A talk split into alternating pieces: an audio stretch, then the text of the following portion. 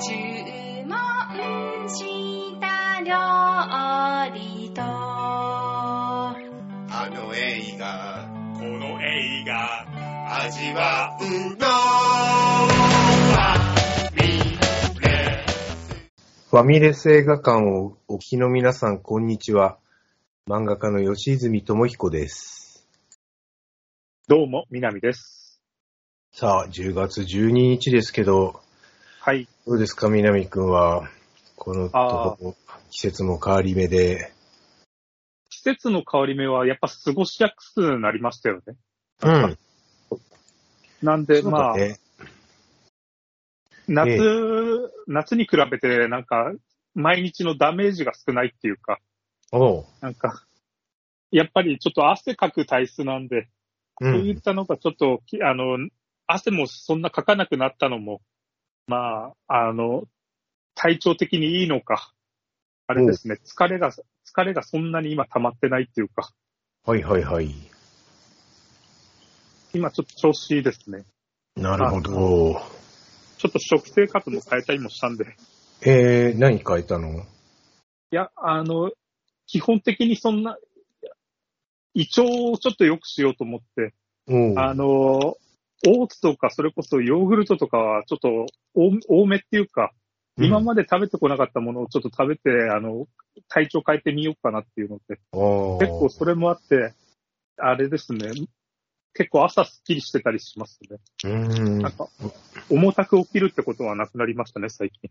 あ、俺ね、ダイエット始めてから肉とか、すごい食べるようになって、肉食になったんだよね。あの、あご飯とか減らして、炭水化え物減らして、そしたらさ、おならがまあ臭くてさ、自分でもちょっとどうかと思うぐらい臭くてさ、で、1年、1年3ヶ月ぐらい経って、ちょっとさすがになんかした方がいいかもしれないみたいな、調べたら腸内環境を良くするって言ったら、伊集院さんのさ、ラジオでさ、ええ。果物特集があったじゃん、果物総選挙。ああ、なんかありましたね。あの、夕方始まった伊集院光の種っていう。そこえで腸内環境を良くするのにバナナを食べてますっていう人がいて、あ、そうすりゃいいんだって思って、それからね、バナナを毎日2本ずつ食べることにして、まあちょっと糖、果糖があるからダイエットには良くないと思うんだけど、あのーちょっとね、体、腸内環境を今変えてる最中です。でも一時期ありましたよね。朝バナナバダイエットみたいなのとか。うん。あと、カリウ、カリウムが入ってるから、なんか、利尿の効果が高いとかいうのがバナナらしくて。あ、塩分カリウム入ってるんだ。ああ、ちょっと待ってね。あ、なんか喋っててください。ああ、はい。えー、何を喋ればいい？んだちょっとなんかカリウムだから、とりあえず塩分みたいなのを、あの、外に出してくれるっていう利尿作用が多くて、あの、あ夜、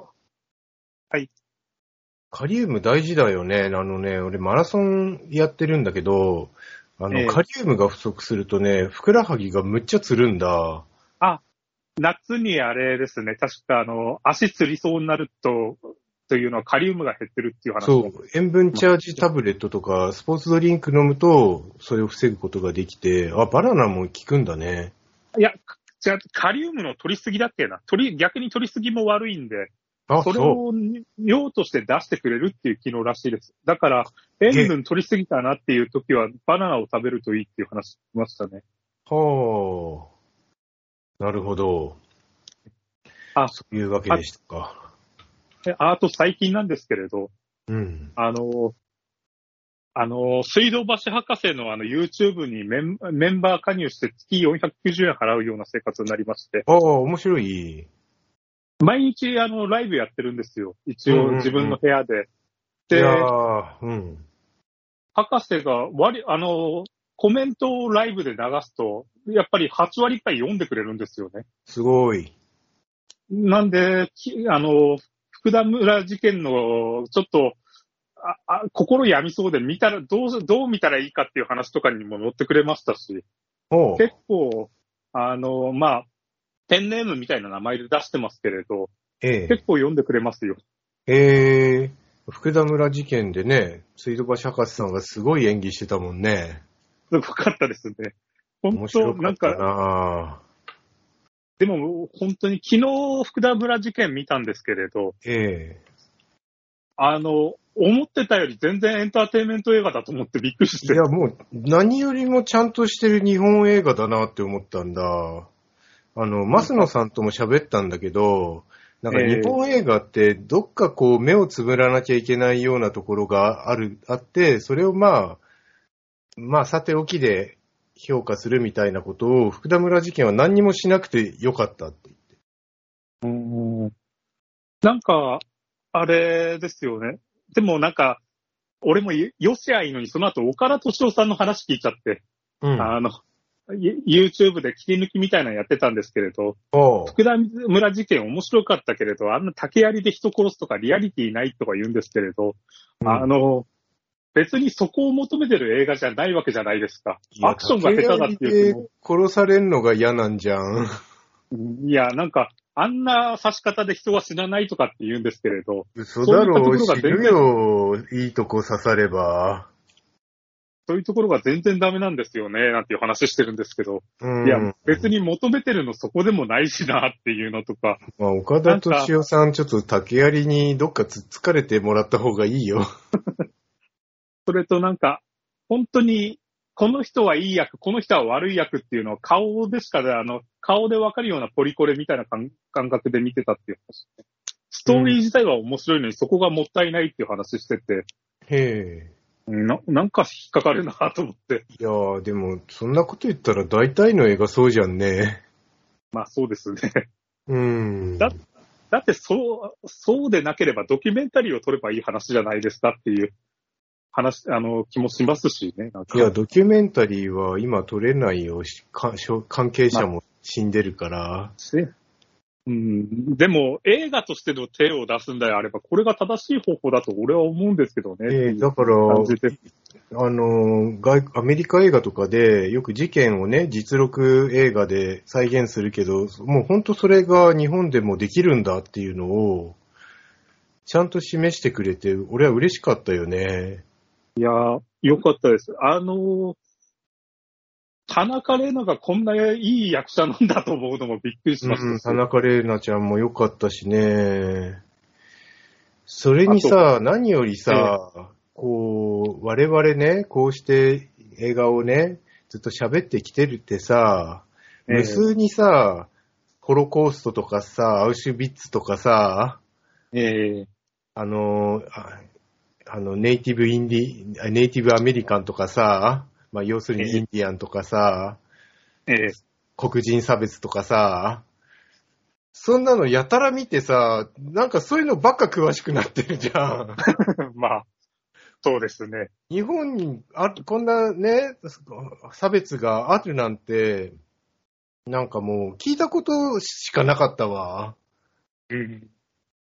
ちゃんとそんなの、え、まあ昔はあったのかもしれないですけれど、ええここまでなんか最近のやつでこういうことやるんだっていうのはなんか、うん、なんか初めて見たなと。いや、でもね、朝鮮人差別も、エタとか、ブラック差別も、俺は映画で見たこと一回もないよ。あの、あるにはあるだろうけど、ちゃんと見たことないもん。ここまで最近の人が出てっていうのは確かにないですね。ゴーとかならあるけどね。あと、井筒監督のやつとか。ああ。でも、まあそうですね。でも、そ、あれは、なんかそこ、それも描きながらもやっぱ映画の楽しさの方が振り切るじゃないですか。まあでこれももこんな差別で殺すとかは、そこまでのやつ見たことないよね。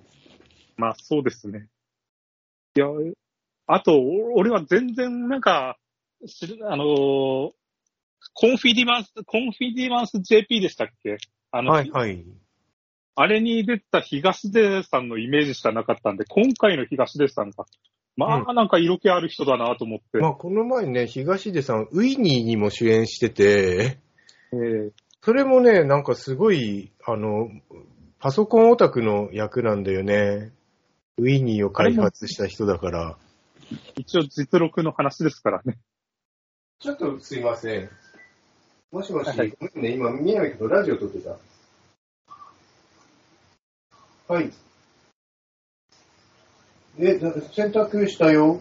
だからどっかにあるんじゃない？あの、わからないわ、じゃあ。でね。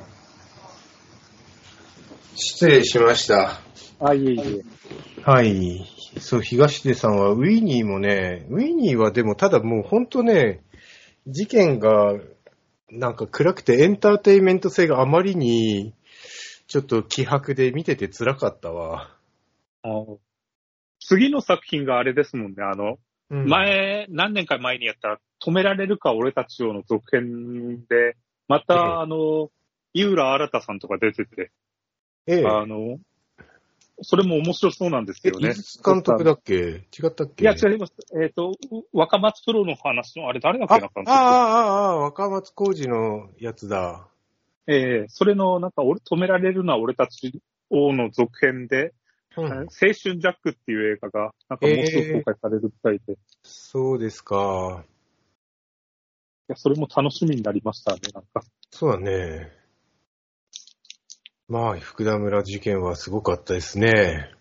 いやー、劇場で見れてよかったですよ。ねえ、まあ、シネウィンドでもう毎日超満員で、あそこ1日1回しか上映しないから、1日2回の時もあったんだけど、で、火曜日が休みで、火曜日は1日中上映したのを、まあ2週か3週やって、その時もむちゃくちゃ混んでて、今ええイオンで始まって、そしたら結構ゆるゆるで見れた。そうですね、昨日見た段階で10人いたかいないくらいでしたね。まああれ1ですね日4、5回やってるからね。えーなんかでも俺、その2連休だったんですけど、前の日見たのが、あれなんですね。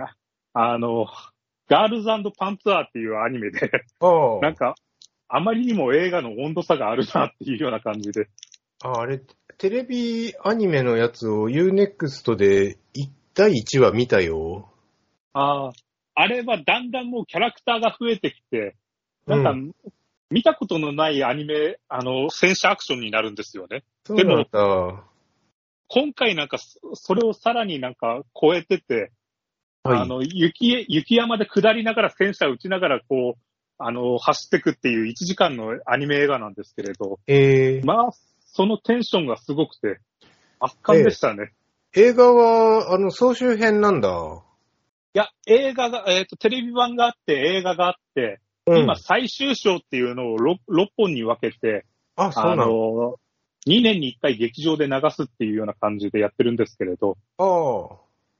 もう、その、なんか、作り込みがすごすぎて、ええびっくりしますね。いや、テレビ版、テレビアニメの初回はね、なんか、すごいゆるゆるで、これ見んのちょっと辛いなって思ってやめちゃった。1話だとそうでもないんですけど、2話から、2話、3話と、キャラクターがだんだん増えてって、すごいもう、戦車を見てるのか、キャラクターを見てるのかがわかんなくなるんですけど、そこが変に気持ちよくなるっていうアニメで、あ、それそうなんにハマっちゃだっ。て、えそれをね、やめて、あのー水星の魔女見て、ーえーで、今、推しの子見てる。あ、推しの子も面白かったですね。推しの子面白いね。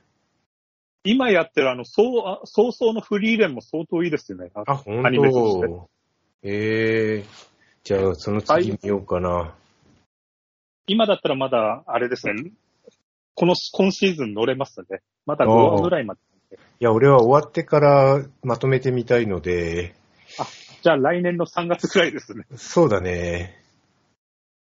はい、じゃあそういうわけで今日はイコライザーファイナルですね。はい。イコライザーの前作ってなんか島で戦ってたやつだよね。いや、島じゃなくて、なんか廃墟で最後、台風の中戦うっていうのあ、で、そうか、島じゃなかったんだ。そう、台風でなんか狙撃、なんか仲間もいたよね。元、元々の仲間が、あの、裏切って自分の理解者の女の人を殺し、あの、殺しちゃって陰謀に巻き込まれるっていうのがイコライザー2だったんですよ、え、ね。なんかチーム戦みたいになってなかったっけ？あ、敵側がです。あ、敵側か。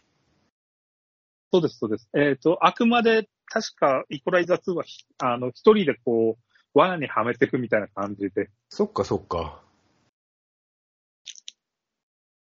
いや、でも、あれですね、一作目、二作目と、2時間超えてる作品だったのに、今回は90分っていう、なかなかタイトな形で、びっくりす今回るっていうか、109分だよ。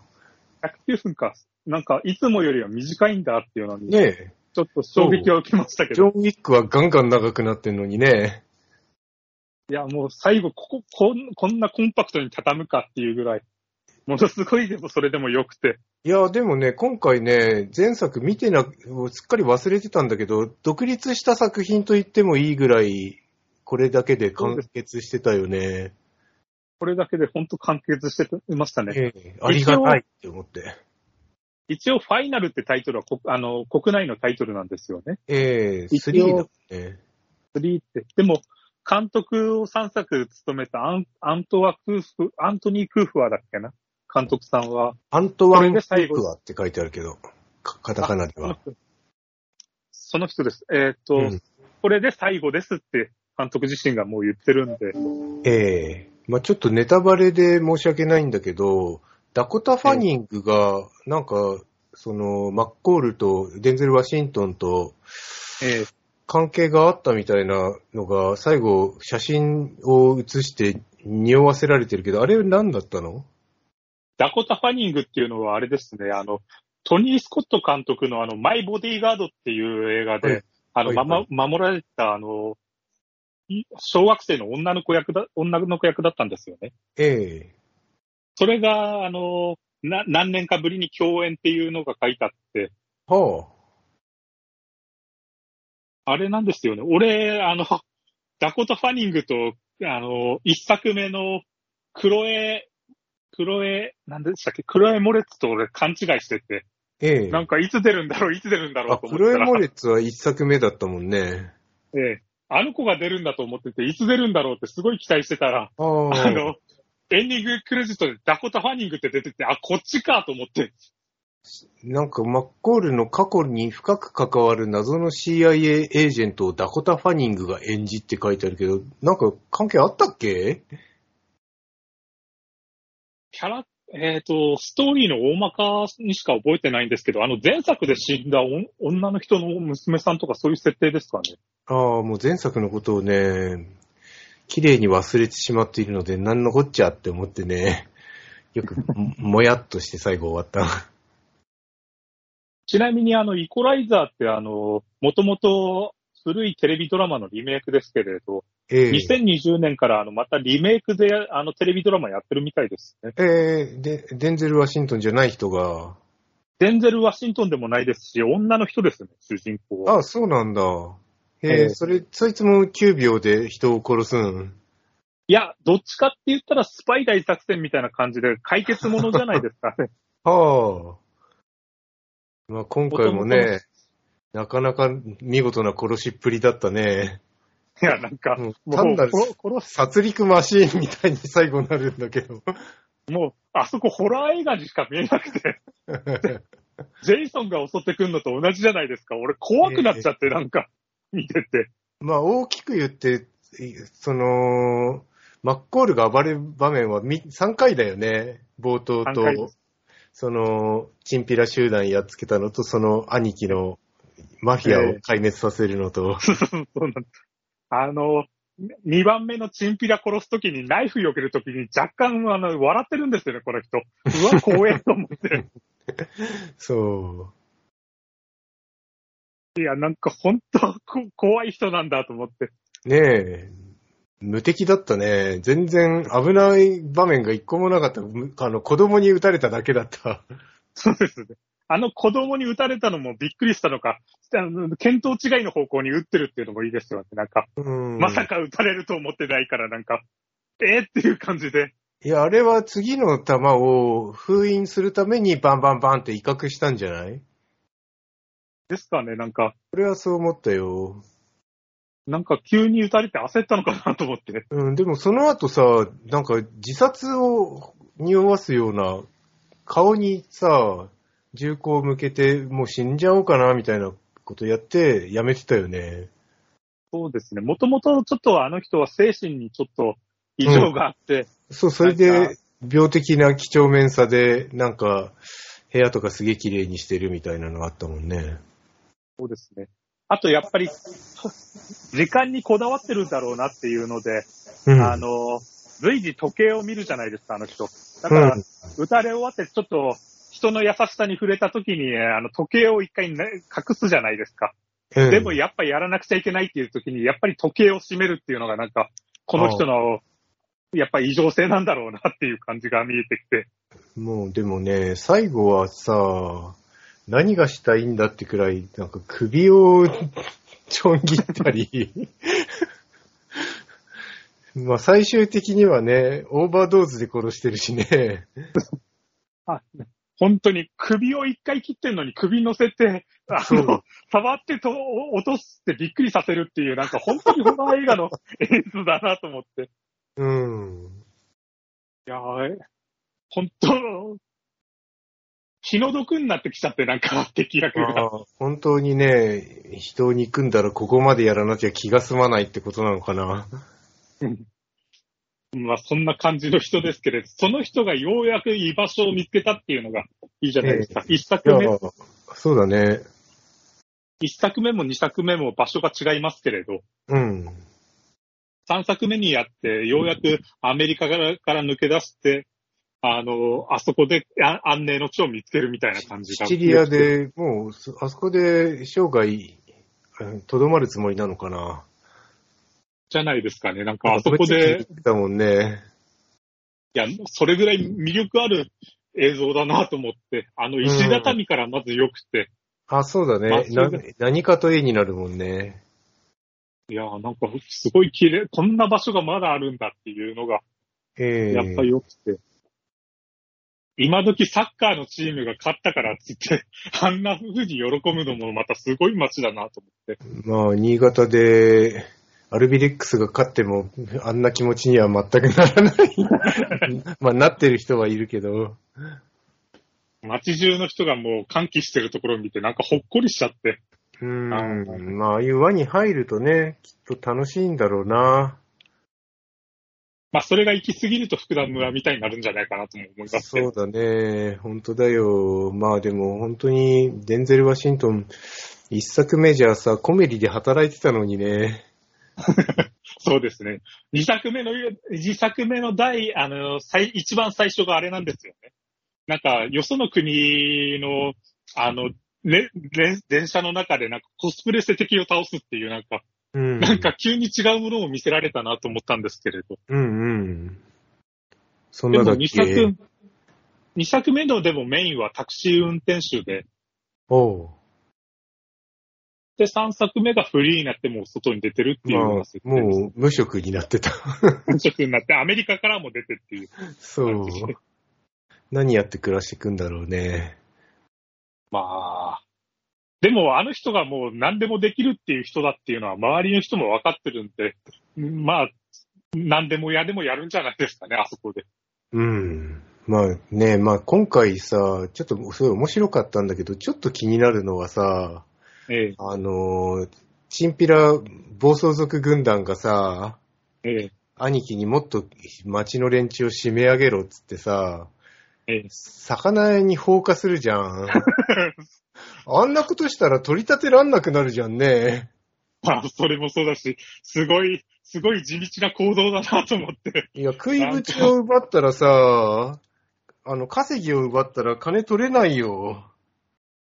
まあ、周りの人が、まあ、周りの人が震え上がっていっぱい出せばいいのかなとは思うんだけど、ちょっとでもね、あいつがそれだけバカだっていう表現なのかもしんないね。まあ、あまり頭良くなかったです。